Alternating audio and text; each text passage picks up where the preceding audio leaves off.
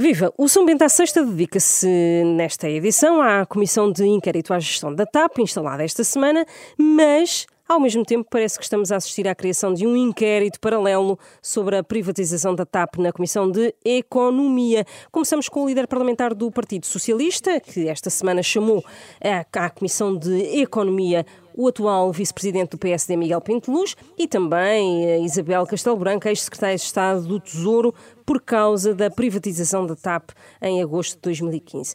Eurico Bordente Dias, viva! Que sentido é que isto faz ao mesmo tempo que a verdadeira comissão de inquérito acabou de ser instalada esta semana? Repara, os dados são supervenientes e aquilo que nós achamos é que devemos dar uh, ao Parlamento a possibilidade de escrutinar um conjunto de notícias que têm sido avançadas nos últimos tempos uh, sobre o processo de privatização, sobre aquilo que sabia ou não sabia o governo da altura. Uh, Fala-se de quatro, mais de 400 milhões de euros de capital da TAP perdido numa operação que aparentemente tinha a anuência do próprio governo. E isso, evidentemente, uh, são dados supervenientes e que estão fora do espectro temporal que a, da Comissão Parlamentar de Inquérito. Eu devo dizer que já o disse e continuo a sublinhar. Não teria sido preferível alargar o âmbito da Comissão de Inquérito? Esse alargamento da, da Comissão de Inquérito, como eu disse, só poderia ser ponderado depois de conhecermos estes eventos. Aquilo que é o nosso entendimento é que a Comissão Parlamentar de Inquérito, para ser uma comissão parlamentar de inquérito que verdadeiramente uh, atinja os seus objetivos, ela deve ser focada e deve responder às questões uh, essenciais. E pareceu-nos que o espectro apresentado, quer temporal, quer de conteúdo, apresentado pelo Bloco de Esquerda, satisfazia aquilo que eram as necessidades de escrutinar os últimos dois anos, e em particular aquilo eh, que tinha que ver com a política de remunerações e a famosa indemnização da então Secretária de Estado do Tesouro, Alexandra Reis. Agora, estes dados são supervenientes, mas também nos parece que o Parlamento, e em particular a Comissão de Economia, tem por missão fazer fiscalização das atividades do governo e das administrações públicas, e isso pode fazê-lo. Ah, agora, é evidente que no início desta Comissão Parlamentar de Inquérito, como é hábito ah, e é procedimental, o, o, Parlamento informou uh, o Ministério Público, a Procuradoria-Geral da República, terá feito a pergunta se sobre os temas objeto eh, da Comissão Parlamentar de Inquérito. Há algum inquérito aberto pelo próprio Ministério Público, pela Procuradoria-Geral da República, e, e, e, nessa circunstância vamos ver qual é a resposta da Procuradoria-Geral da República. Agora, o que é que eu penso e o que é que nós pensamos? Nós podemos ouvir os responsáveis de então, nós uh, ouviremos o ex-ministro Pires Lima, vamos ouvir. É? naturalmente, aliás, nem nos passava pela cabeça que fosse de outra forma. O antigo secretário de Estado, Sérgio uh, Monteiro, e agora estas três pessoas, para no fundo percebermos o que é que aconteceu. No outro dia, perguntei-lhe na conferência de imprensa se, uh, ou perguntei ou um colega jornalista, Sim. que se o ex-primeiro-ministro Pedro Passos Coelho poderia ser uma hipótese para ser ouvido também em comissão. E refaço essa pergunta. Não, aquilo que eu acho é que, vamos lá ver, eu acho que nós. Uh, há um histórico de preservação dos uh, primeiros ministros e ex-primeiros-ministros. Eu, eu, devo dizer que, se bem me lembro, o próprio ex-primeiro-ministro uh, Passos Coelho já respondeu a perguntas de uma comissão parlamentar de inquérito, se não me falha a memória, sim. no caso do Banif. E por escrito, que é já agora a tradição. Agora, nós não colocamos em cima da mesa neste momento, uh, quer. Uh, quer o senhor ex-primeiro-ministro, quer até a senhora ex-ministra das Finanças, porque até agora aquilo que nos parece é que o conjunto de pessoas que vamos ouvir, primeiro aqueles que desenharam a operação ainda no quadro do 19 do 19 Governo Constitucional, e aqueles que no fundo estiveram na assinatura, porque hoje aquilo que nós, o, o passo que demos foi, eu acho que é útil ouvir, achamos úteis, que é útil ouvir as pessoas que tiveram naquela noite na assinatura uh, do, do contrato, é, talvez seja útil percebermos quais foram os passos, até porque eram pessoas, em particular o caso do, do, do secretário de Estado, Miguel Pinto Luz, foi uma pessoa que teve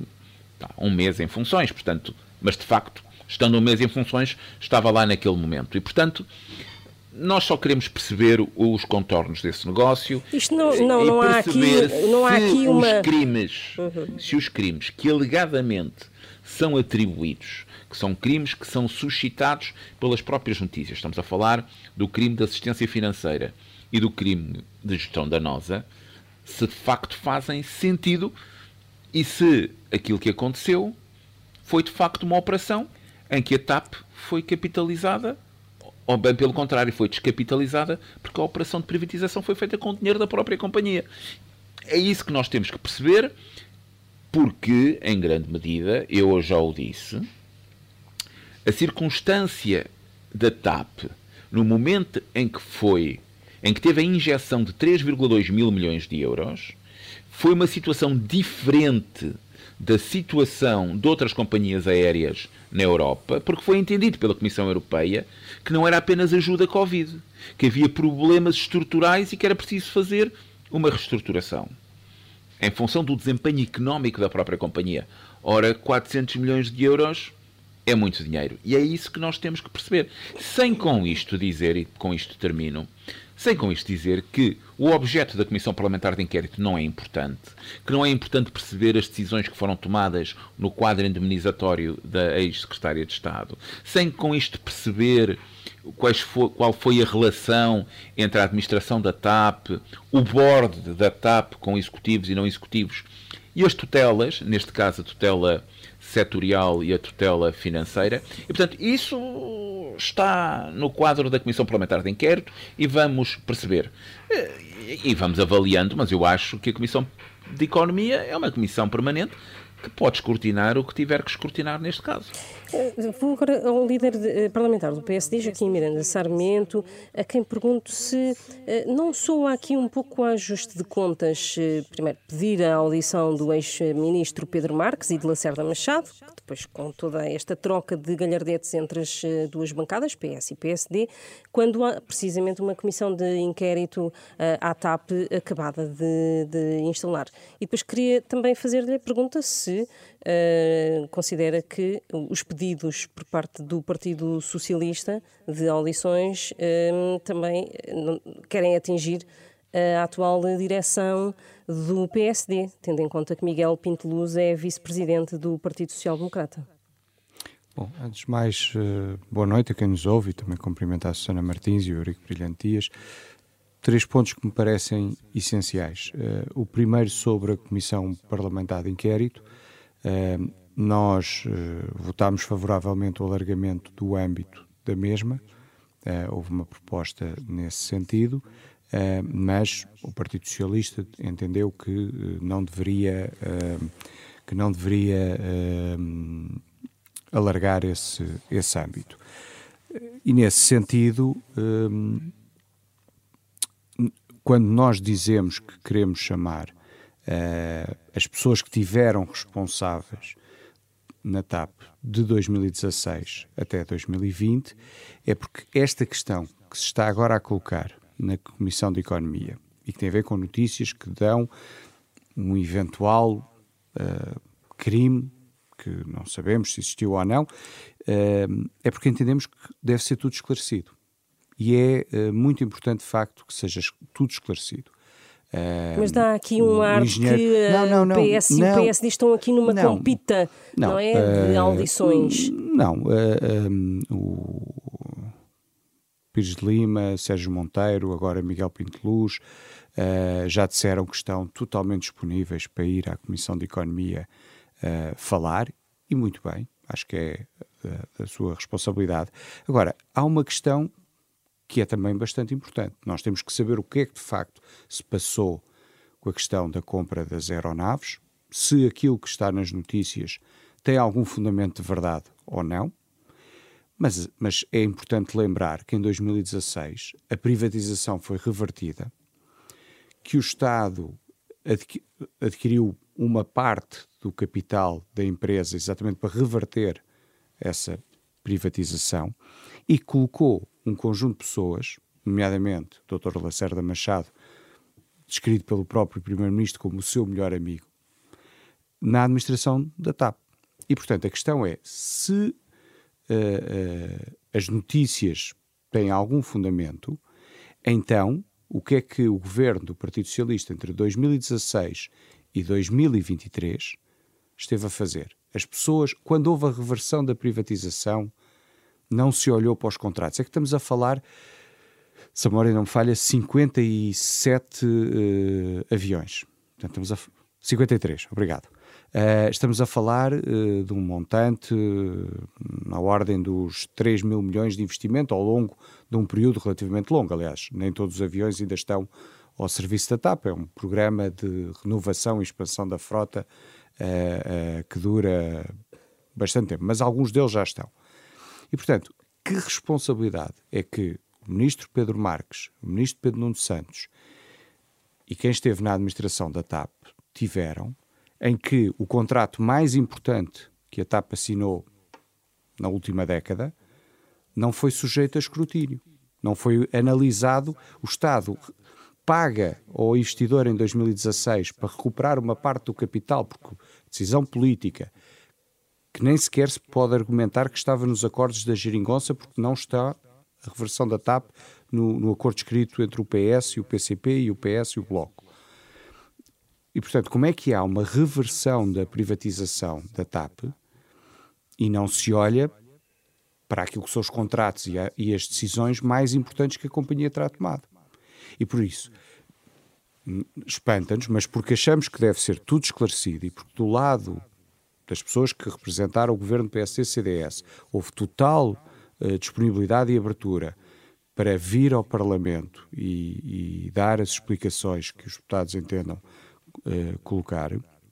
Também achamos que quem teve responsabilidades a seguir no período entre 2016 e 2020, até à nacionalização completa, também deve dar explicações.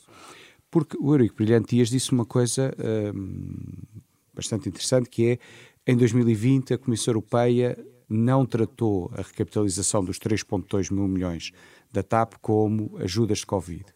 E não o fez em grande medida porque era uma empresa porque a TAP estava como uma empresa pública. E portanto colocou-se a questão dos auxílios de Estado de uma maneira diferente do que se colocou em outras companhias aéreas.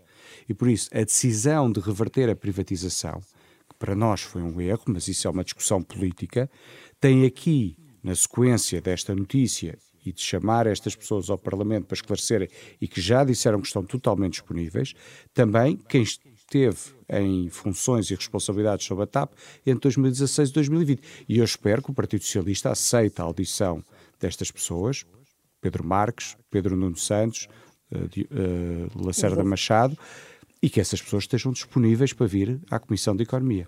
E, e já vou eh, questionar Eurico Bordante Dias se aceita ou não, uh, uh, ou se o PS aceita estas audições, mas gostava de regressar à pergunta que fiz a Joaquim Miranda Sarmento relativamente a Miguel Pinto Luz, que é vice-presidente do PSD atualmente, e se considera que há aqui algum tipo de uh, ataque à atual direção de, de, de um, Luís Montenegro.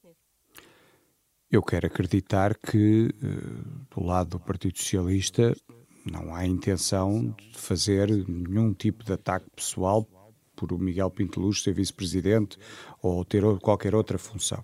Hum, sinceramente, não, não, não entro por aí. Mas tenho curiosidade em perceber que perguntas vai o Partido Socialista fazer, mas não só ao Miguel Pinto Luz, também uh, uh, aos outros, uh, as outras pessoas envolvidas. Agora, também acho que tenho, não tenho dúvidas que o Miguel Pinto Luz dará todos os esclarecimentos e, e, tenho, e tenho a certeza de que no final dessa audição a questão estará perfeitamente esclarecida. E acha, acharia natural uh, a, a, eventualidade de uh, o Partido Socialista chamar ao Parlamento também Pedro Passos Coelho enquanto ex-primeiro-ministro? Não, acho que os primeiros ministros respondem ao Parlamento em comissão por escrito. Primeiro-Ministro em funções vai ao plenário, nos debates normais que temos. Uh, quando mas tem... Pedro Passos Coelho já não está em funções, não é? Sim, mas os, os primeiros-ministros e os ex-primeiros-ministros respondem por escrito. Uh, prática, uma questão de. E que acho que devemos manter. Sim, sim, sim, perfeitamente. Se o Partido Socialista entender colocar questões ao Dr. Pedro Passos Coelho, poderá fazê-lo e acho que o Dr. Passos Coelho, se entender, responderá por escrito. Uh, Eurico Presidente Dias, há pouco ficou essa quase que um desafio aqui de Joaquim Miranda Sarmento em relação à viabilização das audições de Pedro Nuno Santos, de Pedro Marques e também de Diogo Lacerda Machado na Comissão de Economia. Não, não dizer, agradeço o desafio, mas não, não é muito difícil responder. Eu já disse hoje, noto, ainda nos Passos Perdidos, ainda hoje no Parlamento, que olhamos para isto com a tranquilidade de quem viabilizou uma comissão parlamentar de inquérito. Agora, aquilo que nos parece evidente é que uh, há, há, perguntas a fazer e algumas delas, por exemplo, podiam ser, uh, ajudariam também a que depois o próprio PPD-PSD e nós próprios fizéssemos perguntas ao antigo ministro Pedro Marques, que é, por exemplo, perceber se esta operação estava no contrato que foi firmado. E, portanto, esta operação em concreto fazia parte do contrato? Quando foi assinado naquela noite, naquela madrugada? O governo, o governo a seguir não viu o contrato? quando fez a reversão da privatização, não viu eu, o contrato. Eu, eu, eu não estou. 2015, não pediu não a documentação à TAP. Oh, Joaquim, eu não estava no governo na altura não, eu e, também e não. menos nessa pasta. Eu também e não. Por isso, é por isso que lhe digo que isso é uma pergunta que pode fazer. Aliás, pode fazer aos, ao podemos fazer ao Miguel Pinto Luz claro. e à Isabel Castelo Branco. Assim responderá, assim como, claro. Porque senão também vamos perceber logo a seguir se o ministro Pedro Marques, quando olhou para o contrato, se algum dia olhou para o contrato já agora, uh, se podia ter visto lá esta operação ou não. Bem, mas eu Portanto, espero que o ministro Pedro Marques tenha olhado para o contrato de privatização de 2015 quando fez a reversão da privatização claro, em 2016. Pronto, e é normal que o tenha feito, ele ou alguém por ele. Agora, é evidente, mas, mais uma vez, saber se a operação está no contrato ou não é um aspecto importante. Porque se não estava no contrato, mas, oh, também, oh, oh, se não estava no contrato, também sabemos que não foi objeto na reversão. Não, mas é importante perceber a compra das aeronaves era conhecida. Desculpe interrompê-lo, mas a compra da, das, das aeronaves era conhecida. Como é que se faz uma reversão da privatização sem olhar para o contrato específico, não, não o da, ligação, da privatização, não, mas o é contrato possível. com a Airbus? E explico porquê. Porque, em grande medida, a operação da Airbus é uma operação da TAP se nós não temos no contrato, e isso é um se, eu não tenho a certeza do que estou a dizer, e por isso estamos aqui os, os dois a conversar com a, com a Susana Martins, eh, também a colocar-nos perguntas. Se não está no contrato, aquilo que o governo fez em 2016 foi uma recompra de 11% da companhia, à luz do contrato que, que tinha. Oh, oh. E, portanto, isso é uma decisão da TAP, isso é uma decisão do Conselho de Administração da TAP, que quando o governo uh, do Partido Socialista em 2016 toma posse, já tem uma realidade acionista completamente privada com o contrato. E é por isso que eu acho que podemos ouvir naturalmente o ex-ministro Pedro Marcos. Portanto, eu respondo à pergunta. Quer dizer, não tenho qualquer objeção a que e vá. Pedro Nuno Santos também? A Pedro Nuno Santos vai à Comissão Parlamentar de Inquérito e tenho a certeza que também não. não até porque Pedro Nuno Santos foi ministro do, das infraestruturas bastante mais tarde. Portanto, a questão não se punha, não é? Portanto, vamos ver. Uh, o, o, que é que o ministro Pedro Nuno Santos tem a ver com isto? Nunca devemos. Ah, e já agora, esquecer... Diogo Lacerda Machado. E, e Diogo Lacerda Machado também, e ele responderá como, ente, como entender. Não é o PS que vai inviabilizar. Até porque eu acho, em grande medida, que isso Uh, pode ser fortemente esclarecedor. Porque se nós chegarmos à conclusão, e eu espero que não, que esta operação é uma, uma operação que havia conhecimento dela, mas que ela não consta do contrato, e eu não sei se consta ou não consta. Então nós chegamos à conclusão, porque o Tribunal de Contas, por exemplo, como nós sabemos, o Tribunal de Contas avaliou a reversão dos 11%. Foi escalpelizado pelo Tribunal de Contas a operação dos 11%. E nada é mencionado sobre essa operação. O Tribunal de Contas, eu recordo, o Tribunal de Contas olhou para a reversão dos 11% quando o governo do PS assim entendeu reverter, aliás, numa posição política que era conhecida e que era conhecida do governo em funções, quando inclusive já havia caído com uma moção de rejeição, é importante perceber que o Tribunal de Contas escrutinou e eu não me recordo do Tribunal de Contas ter levantado nada sobre esta operação. Eh, eh, Zero. Joaquim Inicialmente, hum, é eh, viável o PSD vir a pedir também mais audições, para além das que já pediu? Estão a trabalhar nisso? veremos em função daquilo que for uh, em, uh, o testemunho de cada um dos, das pessoas que, que irá à Comissão de, de, de Economia, que se depois uh, chamaremos mais alguém ou não. Mas há um ponto que me parece bastante relevante, que é, há uma decisão de, de reversão da privatização, há uma compra de 11% por um determinado uh, valor ao acionista, e aquilo que eu retiro das palavras do Eurico Brilhante Dias é que o governo não analisou a empresa, ou seja, não fez aquilo, desculpe o, termo técnico, uma due diligence da empresa. Então, como é que chegaram ao valor dos 11%? uma boa uh, pergunta para se fazer. Não, eu, Os 11% foi para chegar a 50%. Isso não, não, não, não grande... o, valor, o, valor, o valor em milhões de euros que deram pelos 11%. Os 11% foi para chegar aos 50%, como é evidente. Os 11% foi para chegar aos 50%. Agora, não, Agora... não fizeram do diligence da empresa, não olharam para os contratos que a empresa. O contrato mais importante que era público, público, a compra das aeronaves eh, não olharam para isso. Mas nós não conhecemos uh, qual foi uh, a natureza desse contrato e qual foram as decisões dentro, dentro do Conselho de Administração. Mas nós era isso sabemos, que o Governo devia ter apurado. Sabemos, nós nem sabemos a natureza da decisão, dos, se a natureza da decisão dos 11% esteve ou não envolvida ou teve ou não em consideração essa decisão. Ou seja, corolário, o, o Governo comprou os 11%, mas continuou a não mandar nada na empresa. Depende da Esse informação é o que teve. Não, hum, como é que se compra, como é que se fica com 50% de uma empresa e não se sabe o que é que se passa lá dentro? Se é que, se é que isto tudo é verdade. Sim, vamos, eu acho vamos que é ver. é bem provável que seja verdade. Eu, neste momento, com a informação que vamos tendo, é bem provável que seja verdade. Não sei. A pergunta que eu faço é: que informação é que o governo tinha, o, o ministro Pedro Marques e o resto do governo, quando tomaram a decisão dos 11%? Então, Essa é uma boa então, pergunta. Isso... Agora. Isso mostra. E, e, quem é que lhe tinha que dar essa informação? Não, isso mostra irresponsabilidade na reversão não, da privatização. porque fica com 50% mostra, exemplo, e não sabe nada. Não, e não sabe nada da empresa. Tem administradores bem, dentro é, do, da, claro. da, empresa e não sabe nada sobre a empresa. O contrato mais importante da empresa, Cuidado, com valor superior a 3 mil milhões, ouça, não sabe nada. Mas, ó Joaquim, essa operação pode ter sido completamente exterior ao Conselho de Administração da TAP. Cuidado! Pelo menos parcialmente. E, portanto, cu cuidado que nós não sabemos do que é que então, estamos a falar oh, completamente. Oh, Ela pode ter sido completamente exterior eu, eu e envolver apenas o Sr. Nilman o, e a Airbus. Eu peço desculpa. Eu peço cuidado. desculpa. Oh, oh, oh, Eurico Brilhante Dias, eu peço desculpa. A compra dos, dos aviões era de conhecimento público. Essa de que era de conhecimento público não, era, é uma questão. Agora, era do conhecimento público. Questão. Não, espera. Como é que. que não, mas esse é que é o ponto. Mas esse é que é o ponto. Se o governo tivesse nomeado em 2016 administrador da TAP depois da reversão da privatização, a primeira coisa que eu faria era chegar ao Conselho de Administração e dizer: olha, eu sei que compraram 50 e tal aviões num investimento 3 mil milhões ou, ou valor até não, não, não. acima disso. Uh, mostrem-me o contrato, mostrem-me toda a documentação. Mas para saber como é que isso foi. Como é que, como é que alguém entra em 2016 na empresa e não pergunta isto? Já percebi uma coisa: o PSD também tem perguntas para fazer.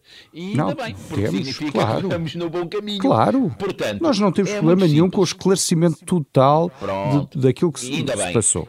Quanto a uma questão que eu queria já sublinhar, eu, quanto ao, ao vice-presidente do PSD, Miguel Pinto Luz, nada, e muito menos questões uh, à domina. Eu tenho até uma estima pessoal pelo, pelo Miguel Pinto Luz e a questão nem sequer se põe. É apenas uma circunstância provavelmente ele é dos decisores que menos tempo teve em funções e, portanto, esteve naquele dia, naquela noite, já agora, naquela noite madrugada, na assinatura do contrato. O que não deixa de ser estranhíssimo, já agora. O que não deixa de ser um ambiente estranhíssimo. Um governo caído, assinar contratos à meia-noite numa sede da par pública, de facto parece uma coisa de filme de gangsters. Mas. Vamos ver. Vamos Essa palavra ver. não lhe fica bem. Não, eu, parece um filme, eu não disse que era um gangster. Uh, uh, faça a pontualização imediatamente a partir do comentário do, do, do Joaquim uh, Miranda Sarmento. Não era essa a minha intenção. Estou a dizer que parece um ambiente de filme de gangsters. É apenas isso a nota que dou. Portanto, nós temos um caso em que a empresa pode ter sido descapitalizada 400 milhões de euros. E eu quero dizer mais uma questão que me parece importante. É porque o Joaquim disse que eu tinha feito uma referência, é que como era uma empresa pública, os auxílios tinham sido feitos de outra maneira. Não, a questão não se põe assim. qualquer uma daquelas empresas teve auxílios de Estado, mas pôde ter auxílios de Estado no quadro Covid. Não, mas Aquilo a natureza pública da TAP fez com que o auxílio de Estado fosse avaliado de maneira diferente pela Comissão Europeia, foi o que eu disse. Mas se fosse um auxílio de mercado em função do Covid, não tinha nenhum problema. Aliás, nós já tivemos essa experiência com a Caixa Geral de Depósitos o problema central do caso da TAP não era o facto de ser pública ou deixar de ser pública. Foi a avaliação que a Comissão fazia de que a empresa, desde o ponto de vista económico, económico e financeiro, mas económico, era uma empresa que não estava naquela circunstância apenas por causa do Covid. Mas, mas sim por mas, causa da sua situação patrimonial.